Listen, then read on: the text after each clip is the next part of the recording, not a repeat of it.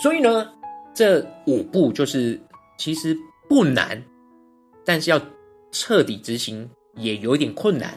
那但是呢，我们在这个过程里面，为什么第三点我们就要提到说如何简单的完成灵修分享？其实我们都有，我相信婉倩有跟大家分享，都是鼓励大家要写下来，对不对？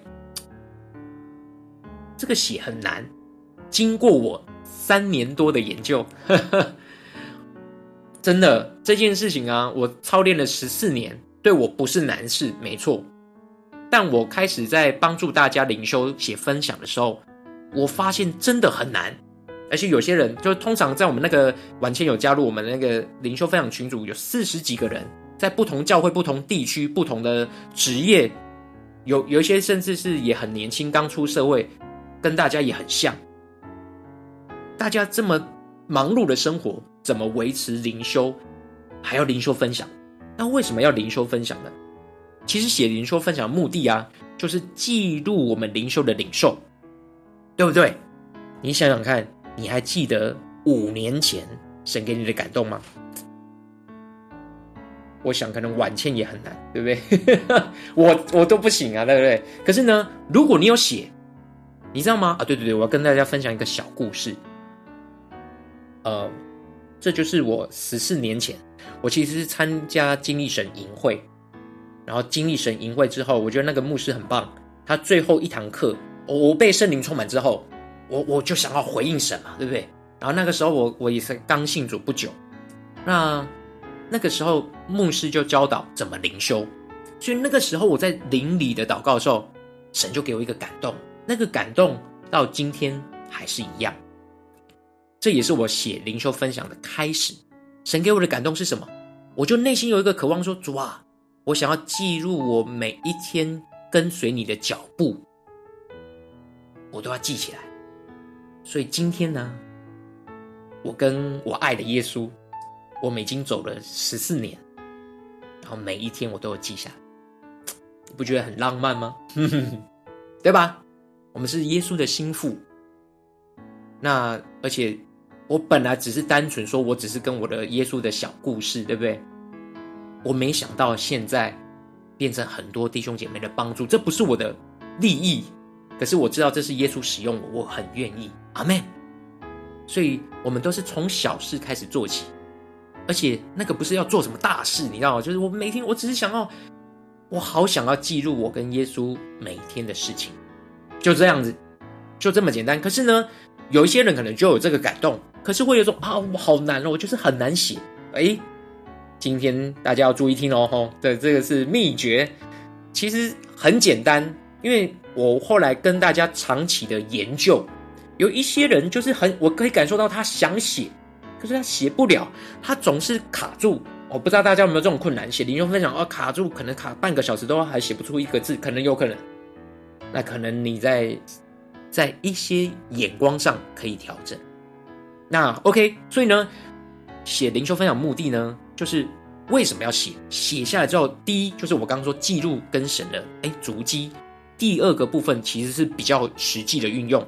一整天，你你想想看，你把它记起来，你把那个亮光记起来，写下来，你是不是更有记忆？对不对？就是刻在你的心板上。让神的话语进到你的灵里，不是头脑，灵里。灵呢，其实是某种程度就是我们的潜意识。我们头脑是意识，你意识要进到潜意识，要怎么样不断的去更新？那是我们一整天，你总是在持续的想，在生活的场景里面反复默想，这是一个重点。所以呢，我们简单的灵修分享有三个部分：经文、亮光跟祷告。首先，经文呢，其实就是在每天的灵修经文范围里面记录下特别有感动的焦点经文。像我们刚刚有提到吧，对不对？刚刚那一段是哥林多前书九章十九到二十七节。那我特别有感动呢，就是二十五跟二十七，就是教力真胜的诸事都有节制，他们不过是要得能坏的冠冕，我们却是要得不能坏的冠冕。特别说，我特别有感动是，我是攻克己身，叫身服我。那这件事呢，第二个就是亮光。我们在默想的时候，所以那个我们一个灵修的过程里面，其实你就会产生亮光，你就可以马上写下来。那亮光呢？哎，这个很重要。怎么快速写呢？其实就是你记录下你灵修当中的焦点经文里面，你最感受到被光照的关键字。大家想一下刚刚那个经文，对不对？教力，我我自己马上浮出来就是教力真胜，诸事节制，攻克己身，不能坏的冠冕，你知道吗？这些就是关键字。哎，我觉得这个应该写下来不需要五分钟吧，两分钟就可以了。等一下我就跟你讲为什么这个亮光那么重要。其实你不需要写完整的句，大家有没有发现啊？有点得释放了啊！不然我亮光要怎么把这些关键字凑成一句话？是不是很痛苦？可是呢，你只要写关键字，你你是寄给你自己跟神看的。那所以大家最重要，首先首先你你要完成，你要稳定完成，你就是要用最简单的方式，对吧？那最关键的、最核心的，其实就是你那个经文的亮光，而且你根本不需要想新的字，你就在里面找那个你要一直默想的东西是什么，对不对？所以我下面就举例。诸事都有节制，节制就是刚刚一定是雅婷也被光照到了嘛？节制对不对？攻克己身，大家还记得吗？如果有加上，其实陈老祭坛有一个好处，它前半段有有一点解释。那我在解释经文，其实就是这种情境式，我不是在一节一节详解，没办法，这样详解就要一个小时。进到那个我自己领受到一个很重要的焦点，那大家可以跟，也可以有自己的，都很好。但是如果你一开始不太熟练，很欢迎大家能够跟着陈老祭坛，那就我们就带进到那个情境里面的时候，你一定会有感觉，你就知道那个攻克己身，你就知道是什么意思了嘛，对不对？就是精准的打中你的要害，对不对？这是不是很有画面？啊，打中你自己要害，那不能坏的冠冕就是耶稣要给我们的，不能坏是永恒的，不是短暂的，冠冕是会毁坏的嘛。那好，所以关键字应该没问题嘛，亮光就没问题。接下来祷告也是个焦点。我啊，就是我在帮助这些伙伴的时候啊，你知道这个过程很痛苦，因为我自己没有问题嘛。可是看到我最痛苦的就是，明明我们可能在门训或是在小组的时候，我问他说：“哎，你你那有问题吗？”然后我跟他讨论这这些问题之后，帮助他有一个改变。我说：“哎，那你明天可以试试看吗？”他说：“好哦。”就明天还是没有写。然后我问他说：“你为什么没有写呢？”他说：“哎，我写到一半，哇，这其实有一点可惜这样子。那但后来我就是我就在祷告里面，我就求主给我一些亮光，怎么帮助这些人？他到底发生什么问题？